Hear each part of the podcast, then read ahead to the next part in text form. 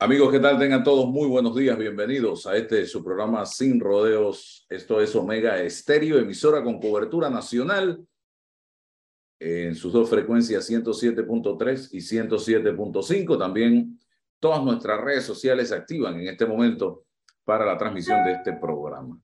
Está con nosotros Raulosa, como todos los miércoles, y nos acompaña hoy José Isabel Blandón Figueroa, aspirante a una candidatura presidencial por parte del Partido Panameñista, con quien vamos a tener la oportunidad de conversar de diversos temas de interés nacional. Gracias a ambos. Comenzamos inmediatamente. Anoche me sorprendió un eh, tuit del señor Ricardo Martinelli Berrocal.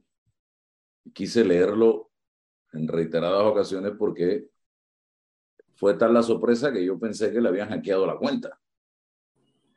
Eh, porque en horas de la tarde el señor Martinelli había arremetido en un tuit, ayer mismo, en horas de la tarde, repito, contra eh, una persona que a juicio de él no, aquí decía Panamá, a ver, a ver, a ver, no, hablaba de una persona que aparentemente, no lo tengo aquí en este momento, no pagaba impuestos y no sé qué, y le daba plomo a los medios y hacía y deshacía en ese tuit, que yo lo subí casualmente ayer, y minutos más tarde, eh, el propio señor Ricardo Martinelli dice en su cuenta de Twitter lo siguiente, aquí está.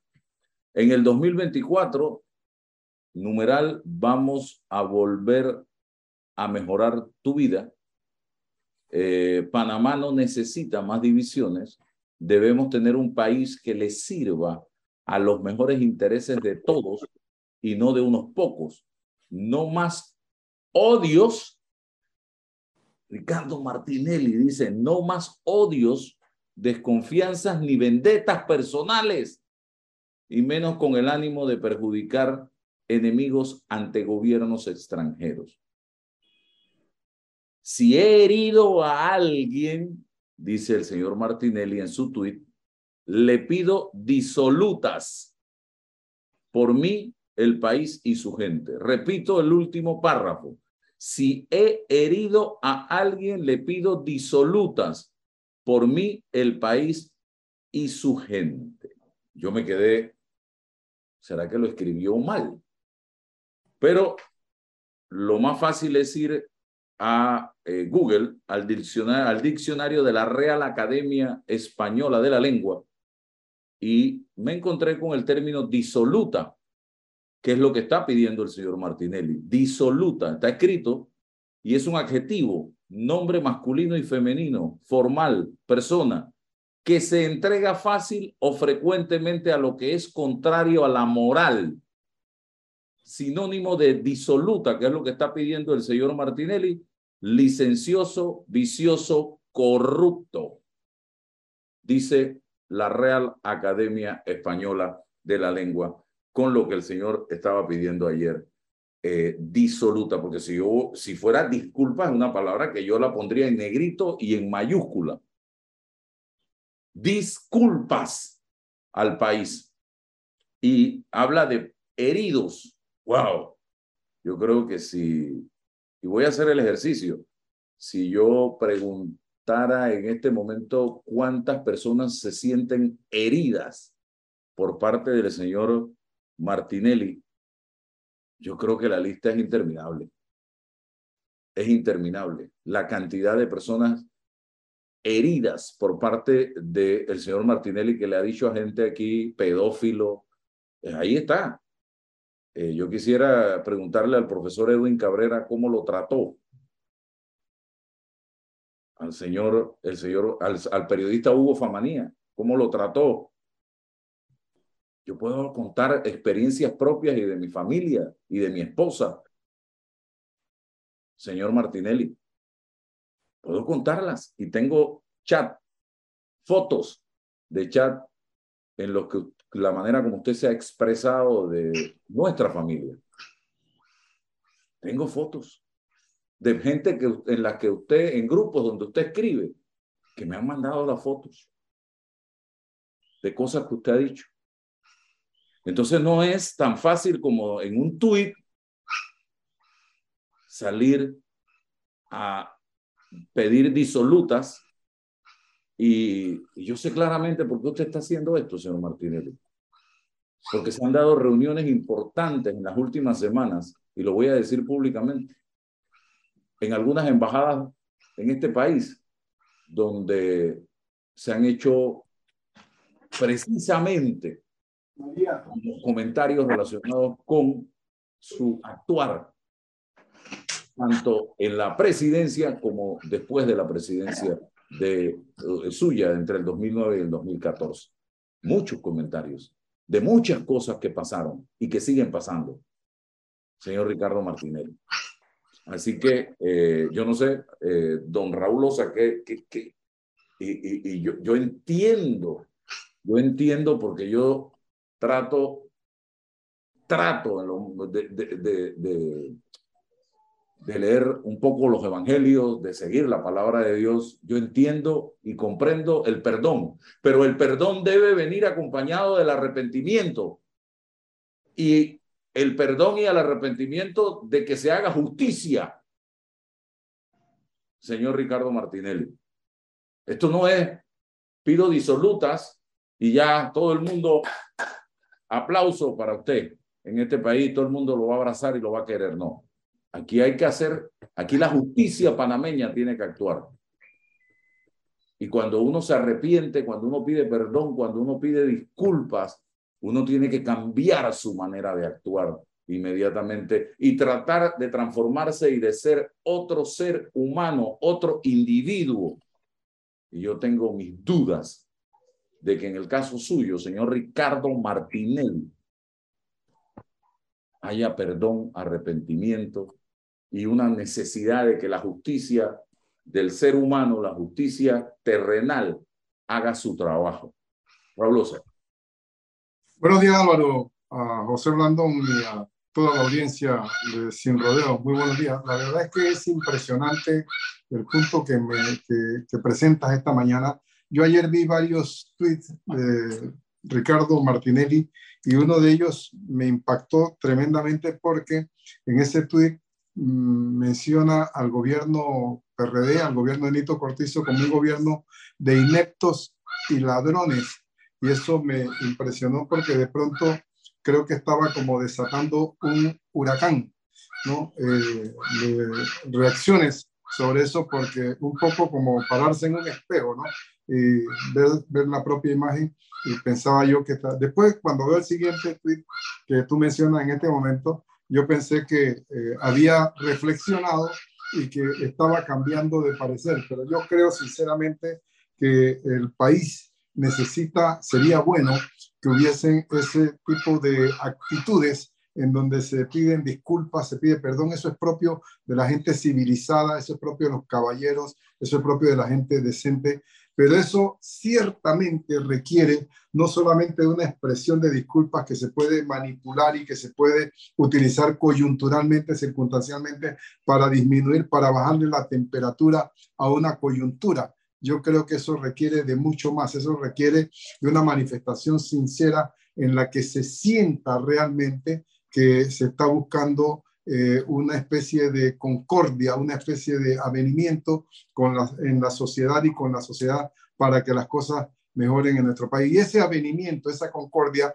requiere de actos concretos, como bien tú lo has señalado, en donde se vea, por ejemplo, la evidencia de que vamos a, a ante la Administración de Justicia a dirimir algunas investigaciones y se, y se va frontalmente, como cuando eh, yo alego ser inocente y quiero rápidamente que haya un fallo de los tribunales, no, no, no eh, eh, alargo la situación, no pongo impedimentos, no pongo recursos para evitar que las autoridades competentes se pronuncien, sino que busco el fallo, propicio el fallo, coopero con el fallo y esta situación enviaría un mensaje de sinceridad, de honestidad que pudiera interpretarse positivamente. Yo creo que se requiere que en este país haya esa concordia, pero esa concordia debe ir, como bien lo señalas tú, del arrepentimiento y de la cooperación para que haya este, claridad en todos los aspectos de la vida, Álvaro. Blandón. Bueno, mira, yo creo que para que haya perdón, como bien señalas, debe haber primero un arrepentimiento sincero, no de esos hipócritas de la boca para afuera propio de las personas disolutas. Eh, pero yo, yo te, eh, comentaba algo antes de empezar y un poco en broma y en serio, que me parece que es eh, la utilización de la palabra disoluta en vez de disculpas. Fue más allá de un error de tecleo o del corrector. Yo creo que fue realmente la conciencia traicionando, porque precisamente si algo puede describir la manera de actuar y de pensar de Ricardo Martinelli es precisamente esa palabra. Y recuerdo que cuando él era presidente de la República, en algún momento de los debates que se dieron en la Asamblea, yo señalaba que catalogar al señor Martinelli de inmoral era incorrecto, porque para mí él no es inmoral, el inmoral es el que tiene la idea de lo moral y actúa en contra de la moral. Para mí él es amoral, no conoce el significado de la palabra moral. Y desde esa perspectiva, ya le he señalado antes y lo reitero hoy, lo peor que le puede ocurrir a este país es que se cometa el error de que ese señor vuelva al poder. Porque más allá del discurso hipócrita, lo cierto es que lo que él señala en privado a muchos es que viene a cobrar venganza. Es que viene a utilizar el poder como ya lo hizo la primera vez, pero ahora sin ningún tipo de tapujo para acabar con todos aquellos que él considere adversarios suyos, potenciales amenazas o competidores. Porque eso fue lo que ocurrió durante su primer gobierno y aquí tenemos que recordar eh, que no solamente era un tema político, era un tema económico. Cómo le llegaron a muchos empresarios con la DGI como arma a querer despojarle de sus empresas, pidiendo traspaso de acciones de manera gratuita y que si eso no ocurría, le caían entonces los alcances de la Dirección General de Ingresos y todo el poder del Estado para llevarlos a la quiebra. Y eso pasó con varias empresas aquí. Pasó también en Obarrio, donde él y personas allegadas a él se pusieron a comprar propiedades en Obarrio. Y después que compraron un buen número de propiedades, cambiaron la zonificación, el uso de suelo o barrio para permitir altos edificios en todos lados. Y con esa sola operación de cambiar el uso de suelo se ganaron cientos de millones de dólares en propiedades que habían comprado por unos cuantos miles de dólares y después ya podían vender en millones de dólares. Y ese fue el estilo de gobierno de él. Y donde definitivamente ahora con lo que ya se sabe con los procesos judiciales que tienen otros países, estando en listas de corruptos en Estados Unidos y seguramente señalado en varios países europeos, lo peor que le puede pasar a Panamá, reitero, es que el señor regrese al gobierno, no solamente por la amenaza a la democracia que eso va a significar, sino porque muy contrario a lo que él promete que va a traer Chen Chen al bolsillo de los panameños, precisamente lo que va a hacer es todo lo contrario, terminar de enterrar la economía eh, de Panamá, casi que colocándonos como unos parias internacionales y sometiendo al país al peligro de cercos económicos, producto de sus ansias de poder de riqueza y de su amoralidad. Eso es lo que tendría que decir. Yo tengo el testimonio y creo que eh, esta persona se va a atrever a hablar de un empresario dedicado a la venta de comida eh, que le llegaron a pedir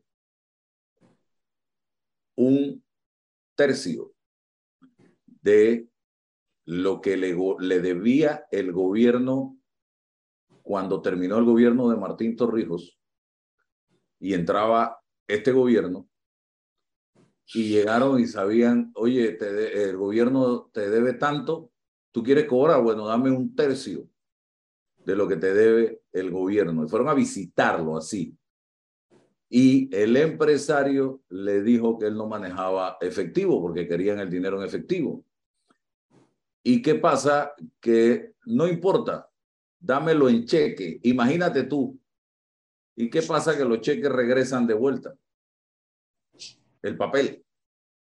Eso no se pierde cuando tú lo cambias. Y está endosado. Y este caballero tiene esas pruebas y las ha guardado porque lo forzaron para poder cobrar, porque si no iban a quebrarlo y lo único que pudo fue recuperar la inversión porque en lo que se ganaba él era básicamente el tercio que tuvo que pagar para que le pagaran.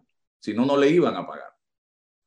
Así que, y así hay muchos otros casos similares a este que la gente todavía no entiende, el panameño no entiende frente a quién estamos, señoras y señores, y a quiénes estamos. No solamente quién, quiénes estamos, porque póngase usted a analizar quién sería o cómo se integraría ese equipo que gobierne el país en caso de que este señor gane. Póngase a pensar los nombres del equipo que va a gobernar o que gobernaría Panamá en esos cinco años, si es que son cinco y no son cuarenta, señoras y señores, como Nicaragua, Daniel Ortega o como en Venezuela, eh, Chávez y Maduro. Pero bueno, este eh, momento es importante para el partido panameñista. El señor Blandón eh, debe estar presentando su postulación en las primarias de este colectivo este domingo, por lo que estuve leyendo. Eh, cuénteme, em, ¿esto es así y cuál es el propósito, el objetivo de una postulación? Si esto cierra las puertas para una alianza o se mantiene abierto el portón? Sí, gracias Álvaro por la pregunta. En efecto, este domingo 23 de abril, a partir de las 2 de la tarde, vamos a celebrar el acto de postulación como precandidato a la presidencia de la República por el Partido Panameñista. Ese acto lo vamos a realizar en la sede de la Fundación Arias Madrid, aquí en la ciudad de Panamá, corregimiento de Ancón, a la entrada de la calzada Amador. Y allí pues vamos a expresar eh, no solamente las razones por las que estamos presentándonos, sino también cuál es nuestra visión de país, qué propuestas tenemos eh, de un Panamá mejor que creemos posible. Eso nos cierra la puerta a una alianza. Yo he sido muy claro en varias ocasiones eh, que el panameñismo cree en una gran alianza, pero también he sido claro en señalar que nosotros no hemos declinado, nosotros aspiramos a dirigir esa alianza de oposición y que en agosto, septiembre se va a determinar la conformación de la misma y quién la va a encabezar. Lo que nosotros vemos ahora mismo es una oposición fragmentada en donde el colectivo opositor que más consolidado y unido está es el partido panameñista. El que ha estado activo a lo largo de estos cuatro años. Nosotros hemos tenido dos elecciones internas de junta directiva del partido en cuatro años. Una elección de convencionales a nivel nacional. Y tres convenciones. Ningún otro partido ha tenido la actividad interna que ha tenido el partido panameñista. Y si hoy me presento el día domingo a unas primarias como precandidato presidencial, prácticamente sin una figura conocida que me vaya a pelear el liderazgo del partido, no es por casualidad, es por el trabajo que hemos venido haciendo durante los últimos cuatro años, donde hemos ido ya a dos contiendas internas y vencido, y cada vez con mayor porcentaje de votos. Y ahí está, como lo van a ver a lo largo de estos días, la gran cantidad de personas que van a aspirar a los puestos de elección, que van a primarias, donde lo que van a poder apreciar es que la oferta electoral del Partido Panameñista está en su absoluta mayoría respaldando la candidatura de José Blandón para presidente de la República. No se cierran las posibilidades de alianza y cómo se definiría entonces en caso de una alianza, señor Blandón, y luego le doy la palabra a don Raúl, eh, ¿cómo se definiría la cabeza de esa alianza si se logra concretar? Mira, yo creo que debe basarse en elementos objetivos, ¿no? La fuerza de la estructura que te está respaldando, lo que digan las encuestas en ese momento, en esa coyuntura, y algunos otros factores que podrán ponerse eh, sobre la mesa. Pero aquí, a mi juicio, no basta con decir, es que en el 2019 yo saqué tantos votos. Pues eso no quiere decir nada, esa es la realidad del 2019. La realidad del 2024 va a ser distinta. Y como buen ejemplo de ello está lo que ocurrió en la elección del 2004 y luego cinco años después en la del 2009. En el 2004, Guillermo Endara sacó 30% de los votos volvió a correr en el 2009 y no llegó al 5%. En el 2004, Ricardo Martinelli llegó de último, sacó 5% de los votos y en el 2009 sacó 60% de los votos en alianza con el panameño. Así que pretender llevar la cabeza a la alianza, porque es que en la elección pasada a mí me fue bien, no es argumento suficiente. Lo que hay es que ver quién es el colectivo que te acompaña, qué fuerza tienes dentro de ese colectivo, cómo estás en las encuestas y si estás preparado o no para llevar esa alianza a gobierno y no solamente a ganar una elección, sino a poder gobernar bien el país. Raúl. Hombre, mis parabienes a don José Blandón por esa postulación que va a hacer el domingo. Le deseo la mejor de la suerte. Me parece sumamente importante que nosotros con esa llegada de esa postulación de José Blandón tengamos como país una expectativa diferente, un discurso político enriquecido eh, que en verdad nos ponga a los panameños y le imprima a la misma actividad política en general, le imprima como nuevos derroteros. Yo confío mucho en esa capacidad y, y ese, ese discurso que puede enriquecer a nuestro país porque estamos viendo hasta el momento un ambiente eh, de discusiones internas en algunos partidos muy conflictualizantes, muy, muy difíciles, y, nos hace falta que los panameños comencemos a pensar en los problemas nacionales, los grandes problemas del país. Yo quisiera ver a los partidos políticos y a los políticos, y creo que con esta llegada de José Blandón se puede comenzar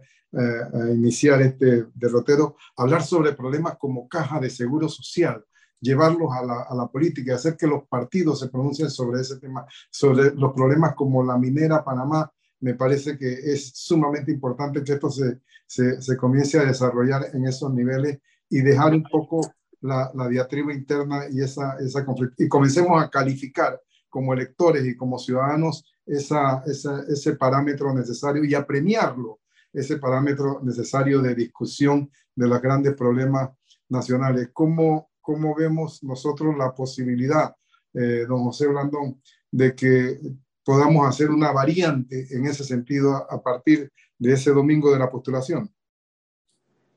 Bueno, Raúl, precisamente a eso apostamos. Yo he estado siguiendo con mucho detenimiento las campañas primarias que ya están en desarrollo de dos partidos. O sea, actualmente estamos en la campaña del PRD y de RM. Ambos partidos ya no están bajo la veda electoral y pueden estar haciendo sus planteamientos a toda la ciudadanía y a su membresía en particular. Y que hemos podido apreciar que el debate de propuestas ha estado totalmente ausente.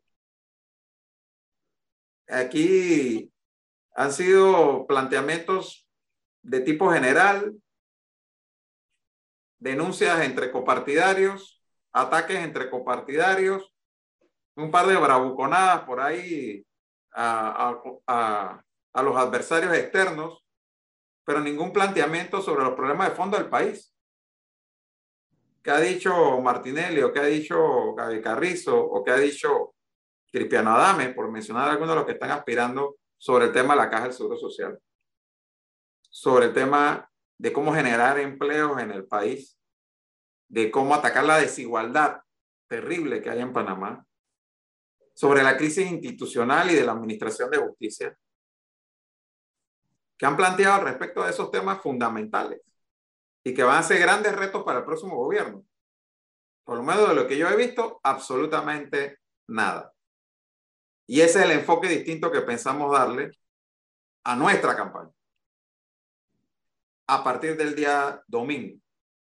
Nuestros planteamientos van a ser concretos sobre cuál es nuestra visión de país, qué le proponemos al pueblo panameño y no sobre no solamente qué proponemos hacer, sino también lo que es más importante para mí, cómo lo vamos a hacer.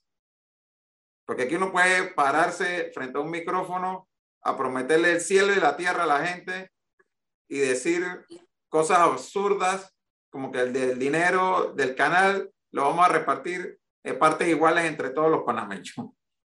Lo que cualquiera que sabe cómo funciona el presupuesto del Estado y las obligaciones que hay hoy en día, sabe que eso es totalmente absurdo. ¿no? Entonces, sí es una cuestión para nosotros fundamental y diferenciadora. No ponernos aquí hablar mal de mis copartidarios o simplemente cuestionar a los adversarios políticos, que claro que habrá un discurso que buscará hacer la diferencia entre lo que nosotros planteamos y, representamos y los demás. Pero para mí lo más importante es decirle al país qué vamos a hacer. ¿En qué cree José Blandón? ¿Por qué José Blandón quiere ser presidente de la República? ¿Para qué? Y ese va a ser la tónica de nuestro discurso, no tengas la menor duda, Raúl. Y es que hay un, una manera de pensar que yo no comparto de algunos políticos y es que eh, en las primarias no se debe hablar de estos temas porque lo que se está buscando es eh, llegarle a el electorado ese inscrito en el partido político. Y yo le voy a rebatir eso y creo que usted debe estar de acuerdo conmigo, Raúl y, y señor Blandón, y es, y es que los PRD el otro año, cuando se acaben las reservas de la caja de seguro social, no van a sufrir las consecuencias de ese problema. Es que los PRD no enfrentan, o los de realizando metas, o los panameñistas, los problemas que enfrentamos en materia de salud en este momento, los altos costos o precios de los medicamentos, la escasez de medicina, la escasez de recursos en la caja para atender los problemas de salud de la gente, el problema de la educación, cómo está en este momento, no lo enfrentan los miembros de los partidos políticos que van a acoger a su abanderado para las elecciones del 2024.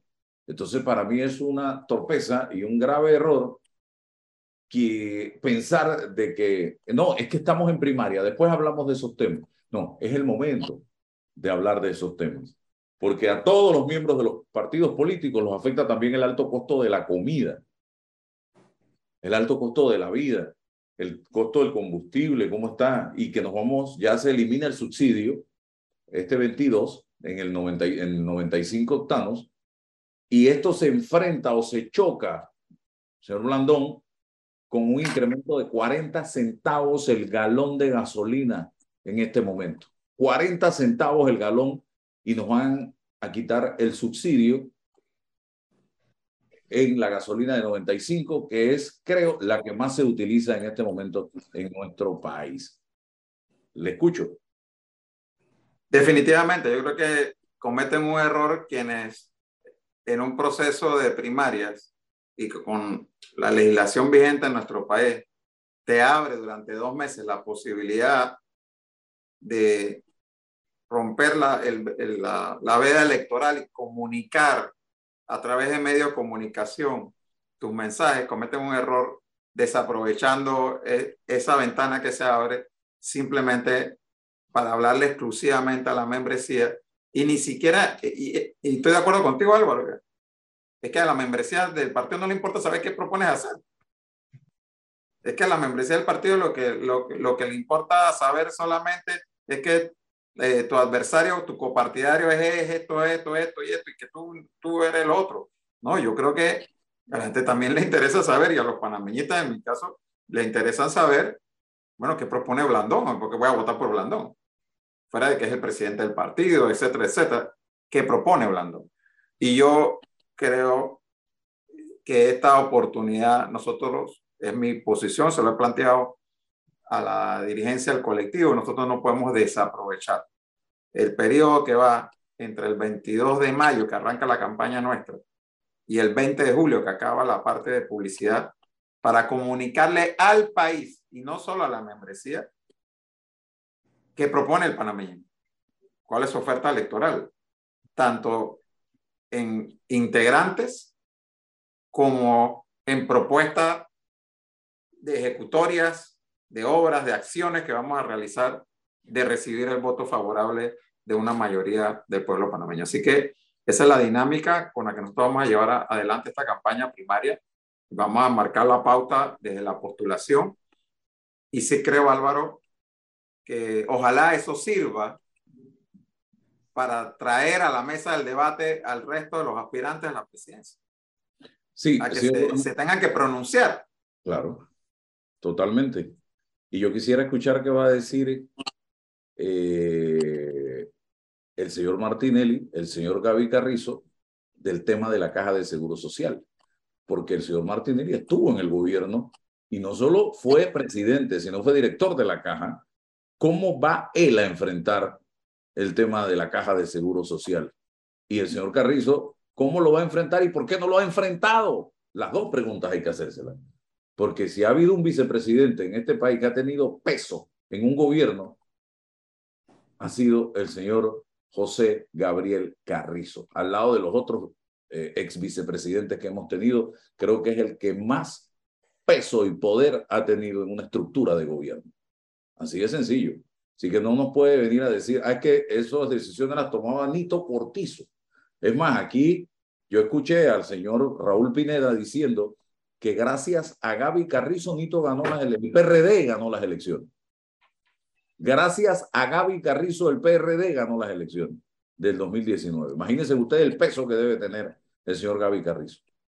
Y quiero tocarle otro tema que no me van a perdonar los oyentes si no lo toco, y es la, la posibilidad de que el señor Elías Vigil, diputado de la República, corra a la alcaldía del Distrito Capital y se enfrente a Willy eh, Bermúdez, actual representante de Don Bosco, en esta contienda. Esto es cierto que va a correr porque se dice que ya retiró los documentos en el partido y que eh, hizo, está haciendo los trámites para a nivel bancario abrir la cuenta eh, que deben abrir los candidatos. ¿Es cierto esto?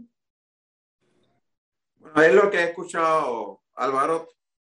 Al día de hoy, hasta donde yo sé, no se ha postulado todavía, pero tiene hasta el 26 de abril para hacerlo. No existe un impedimento legal para que pueda correr y está en su derecho eh, de hacerlo. Eh, en su momento, no como presidente del partido, sino como miembro del partido y exalcalde, en su momento oportuno yo daré mi opinión sobre esa primaria hacia la alcaldía de Panamá, eh, a quién apoyaré y por qué lo haré. Este, pero sí, sí creo definitivamente que, bueno, igual para el caso de la candidatura presidencial, yo no conozco ahora mismo de nadie que se vaya a postular, pero cualquiera se puede postular, que sea miembro del partido y que cumpla con los requisitos que el Código Electoral y el Estatuto lo establezcan, ¿no? Así que yo no soy quien para impedirle a nadie que se postule, pero sí, en su momento, como líder del partido, tomaré mi posición, la anunciaré y buscaré votos para quien yo crea que sea la mejor figura para ocupar la alcaldía de Panamá o, en esta etapa para ser el candidato del partido para la alcaldía de Panamá. ¿Él pudiera correr para diputado y alcalde? Bueno, en el caso de la diputación, en el circuito 86, nosotros lo reservamos. Mm. Las curules del circuito 86 no van a primaria. Eso es una decisión que tendrá que tomar posteriormente el directorio nacional del partido a través de una votación secreta. Esas reservas no se hacen con nombre y apellido. En su momento hay un periodo de postulaciones para esa votación del directorio nacional y, los directores nacionales, que somos 43, con nuestro voto escogeremos quiénes van a representar al partido en esa papeleta para ese circuito. Han, salido, si yo eh, en Google busco el nombre del diputado Elías Vigil, me salen informaciones relacionadas con su hermana, eh, que ha estado involucrada en temas de índole legal. Eh, hasta detenida ha estado la hermana del señor Elías Vigil por temas que aquí se pueden buscar fácilmente eh, y él ha dicho que todo esto es parte de todas estas acusaciones contra su hermana, son ataques políticos. Eh, pero el tema está vigente, está vigente, eh, estimados amigos relacionados con este diputado del sector este de la provincia de Panamá. A nivel del Partido Panameñista, ¿algún pronunciamiento en relación con esta situación? Bueno, Álvaro, nuevamente, yo creo que son temas que, sin lugar a dudas, los medios de comunicación eh, le van a, a preguntar mucho sobre estos temas al diputado Vigil a lo largo de esta campaña y él sabe mejor que yo cómo responderlas. Lo cierto, reitero, es que hasta donde llega nuestro conocimiento no hay un proceso penal en donde él esté directamente señalado y por lo tanto nosotros no podemos eh, negarle el derecho como miembro del partido a participar de un proceso de primaria. Ya será la decisión de las bases panameñistas del distrito capital la que determinará el futuro de su aspiración. Lo cierto es, reitero, en mi caso, como presidente del partido, como precandidato presidencial, como exalcalde, tengo mi opinión al respecto y en su momento oportuno la voy a expresar y buscaré los votos para quien yo crea que sea la mejor figura para representar al partido como candidato a la alcaldía de Panamá, porque yo, habiendo sido alcalde, tengo un especial cariño por ese cargo y siento que después de lo que hemos tenido ahora como alcalde con el señor Fábrega, en el próximo periodo, más que nunca antes, la ciudad necesita tener a alguien que sí entienda lo que es ser alcalde y la responsabilidad eh, que ello conlleva. Así que bueno, nuevamente, esta es una contienda democrática, todo el que tiene y cumple con los requisitos tiene el derecho a, participar y postularse. Nosotros no, no lo podemos negar ese derecho a nadie que cumpla con los requisitos. Y después ya veremos, pues la membresía del partido es la que va a decidir. Ya para, para, para cerrar ese punto desde mi parte y darle la palabra a Raúl, eh, usted, el señor Álvarez del Partido País y el señor Rux del Partido eh, Cambio Democrático han estado en conversaciones y uno de los temas que ha generado debate y discusión en los medios es precisamente la alcaldía del Distrito Capital. El señor Álvarez se mantiene en que si se logra la alianza, la alcaldía debe ser para el partido País y su candidato eh, Raúl eh, Ricardo Rodríguez. Eh, y ahora sale el Partido Panameñista a hacer primarias para este cargo. ¿Esto puede dar al traste con esa alianza? Yo espero que no. Yo creo que por encima de una candidatura a la alcaldía de Panamá está el país.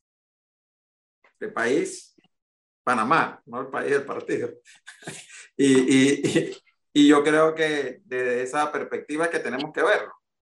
Ah, todavía es muy temprano para empezar a pelearse postulaciones. porque cada colectivo tiene que pasar por su proceso interno. Nosotros tenemos que hacer nuestras primarias, el CD tiene que hacer la suya, país tendrá que hacer su congreso, directorio, como quiera que se llame, para hacer sus postulaciones. Es en septiembre de este año donde deben cerrarse las alianzas, no antes. Entonces, eh, estar ahora amenazando con que se va a romper una alianza que todavía no existe, yo siento que, que es pérdida de tiempo. Ya llegará su momento. Hay que entenderlo. Y cuando uno ha estado ya bastante tiempo en esto, uno ya aprende a no estresarse tanto. Las cosas toman su tiempo en madurar y pasa cuando tienen que pasar. Raúl. Hombre, el asunto de las alianzas me parece sumamente importante que se vayan cocinando oportunamente, que se vayan cocinando a tiempo, que se van disipando las dificultades y allanando los caminos para que esto se dé en beneficio de la nación entera, ¿no? de la República de Panamá. Sin embargo, yo quisiera como traer un poco el tema uh, de la conversación con, con Blandón al tema de las propuestas. Me parece sumamente importante, particularmente por el hecho de que noto la existencia de una sobreabundante publicidad que casi que nos colma, ya empezando la cuestión en determinado partido, específicamente en el PRD, hay anuncios por todas partes, hay en las redes sociales, hasta que fastidia esto ya y no ha empezado la cosa todavía de verdad. Entonces, yo noto, eh, me, me, quedo trabado en el asunto de la publicidad sin propuesta, de la publicidad sin, sin soluciones, eh, para que vayamos entendiendo la problemática del país. Me parece que estamos eh, en ese partido basado en su estructura, basado en su tamaño, confiado en que ese tamaño esa estructura puede resolverle el problema a alguien y no nos damos cuenta o no se dan cuenta de que nosotros estamos frente a la alternativa de que, de que un partido como el Partido Revolucionario Democrático presenta entre los ocho candidatos al que por el momento más fuerza parece tener el que es respaldado por el gobierno, que es su propio gobierno, del cual es el segundo en importancia de a bordo, o quizás el primero, según dicen algunos, en importancia de a bordo del gobierno PRD, y que eh, ha fracasado en algunas cosas, como por ejemplo el asunto del manejo del agua potable para distintos sectores del país. Eso se considera un fracaso en el área este de la provincia de Panamá y en otros sitios de la República de Panamá. Ha fracasado en el asunto de la estrella como la educación, este, eh, cómo, cómo eh, no evita, cómo evita tocar el tema de la caja de seguro social y con un olímpico desprecio lo procrastina, lo posterga hacia un gobierno venidero. ¿Cómo se puede presentar un candidato de ese gobierno que representa al gobierno medularmente, cómo se puede presentar con una nueva, con un nuevo discurso, con una nueva alternativa y cómo vamos nosotros a esperar las, las distintas opciones políticas como lo representa el Partido Panameñista que se comporte frente a este candidato, qué es lo que podemos esperar nosotros que suceda en la discusión política que se avecina. Blandón. Sí, mira, yo creo que esto tiene que ir viéndose por, por etapas, cada etapa debe cumplirse. Cuando hablaba con, con la membresía de nuestro partido y dirigentes, y muchos preguntaban sobre el tema de alianzas, que ha sido un tema constante en los últimos meses. Siempre les dije lo siguiente, miren señores, así como en la escuela, tú no llegas a la secundaria sin pasar por la primaria. En la política, tú no llegas a las elecciones generales si no pasaste la primaria. De aquí la prioridad nuestra, primero, es pasar la primaria. Para luego poder hablar en propiedad de alianzas. Y bueno, ahora con los resultados que ha habido en otros partidos, en elecciones recientes, la gente empieza a entender a qué me refería, ¿no? Porque aquí tú no eres candidato hasta que no ganas tu primaria. Después que ganes tu primaria, tú puedes hablar de que yo quiero encabezar una alianza, pero si no la has ganado ni siquiera internamente, ¿qué vas a estar encabezando? Es como dice, eh, ¿no? Quieren tomarse la leche antes de ordeñar la vaca. Entonces, luego, definía las candidaturas, tenemos que sentarnos a ver lo de la alianza. Yo creo que está bastante claro a esta altura que el candidato de gobierno va a ser Gaby Carrizo. Lo que creo que no está claro es, uno, si el señor Martinelli va a llegar hasta el final o no, más que nada por temas legales. Y dos, quién va a encabezar una gran alianza del resto de los partidos que no son ni PRD ni RD. Así que nuestro enfoque ahora mismo, estimado Raúl, sin dejar de ser oposición, pero nuestro enfoque ahora mismo está en demostrarle al país que la opción del panameñismo presidiendo la alianza es mejor que las otras opciones posibles entre la oposición. No, ese es nuestro, nuestro enfoque ahora mismo. Eh, ¿Por qué Blandón y no Rómulo o Martín o Lombana? Y yo no voy a hacer eso sobre la base de acabar con quienes podrían ser en el futuro mis aliados, pero sí sobre la base de decir por qué la propuesta nuestra es mejor que la de ellos. Y yo escuchaba, por ejemplo, a Sabrina Bacal hace unos días diciendo, ahora hay muchos oponiéndose a Martinelli, pero ¿cuándo se opusieron a Martinelli? Cuando Martinelli era gobierno, cuando Martinelli era el presidente de la República. Yo recuerdo a Álvaro como periodista cuestionándolo, por ejemplo. Y tú también, Raúl, pero ¿cuánto de lo que aspiran a la presidencia de la República en el 2024 salieron a dar la cara en ese momento cuando la democracia de este país estaba en peligro para enfrentarse a Martinelli? ¿Dónde estaban? Yo sé dónde estaba yo.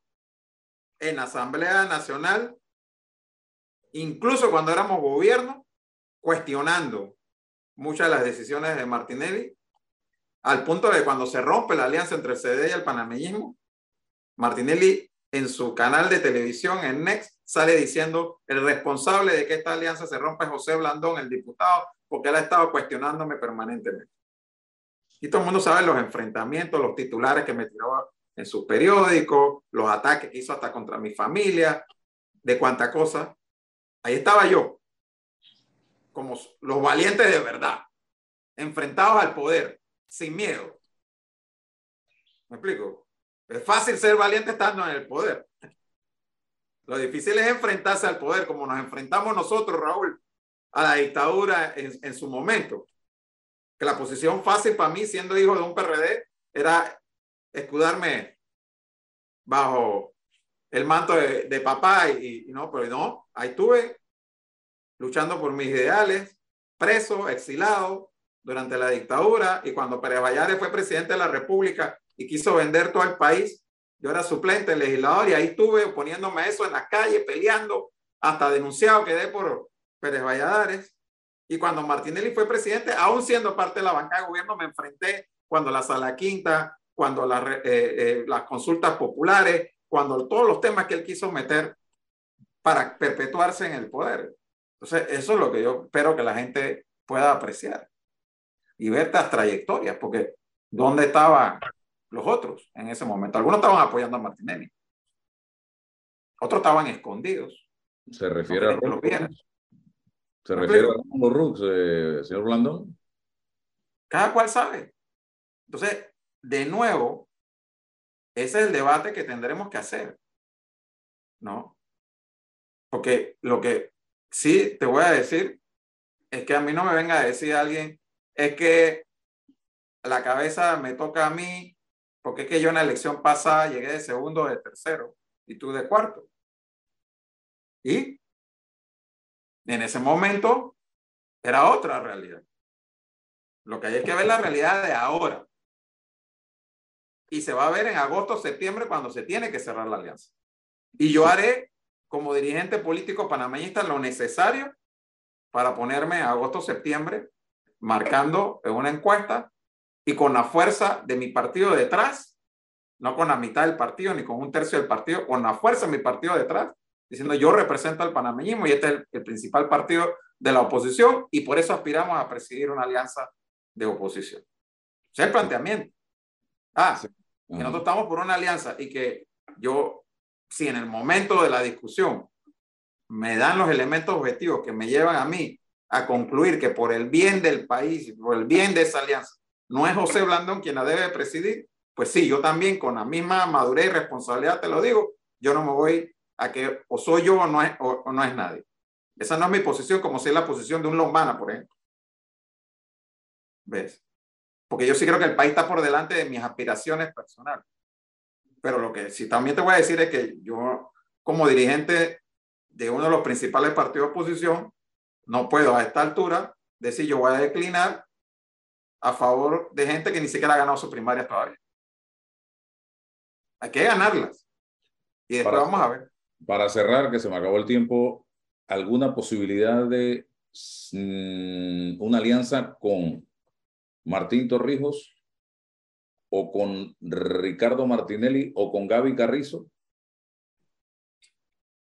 Mira, en orden de posibilidades, yo te diría que no veo ninguna posibilidad con eh, Ricardo Martinelli, casi ninguna con el PRD. Y con eh, Martín Torrijos, te diría que yo lo veo dentro de una alianza, pero no lo veo a la cabeza. Bueno, se acabó el tiempo. Gracias, señor Rolandón. Interesante esta conversación. Nos vemos mañana. Hasta mañana. Gracias.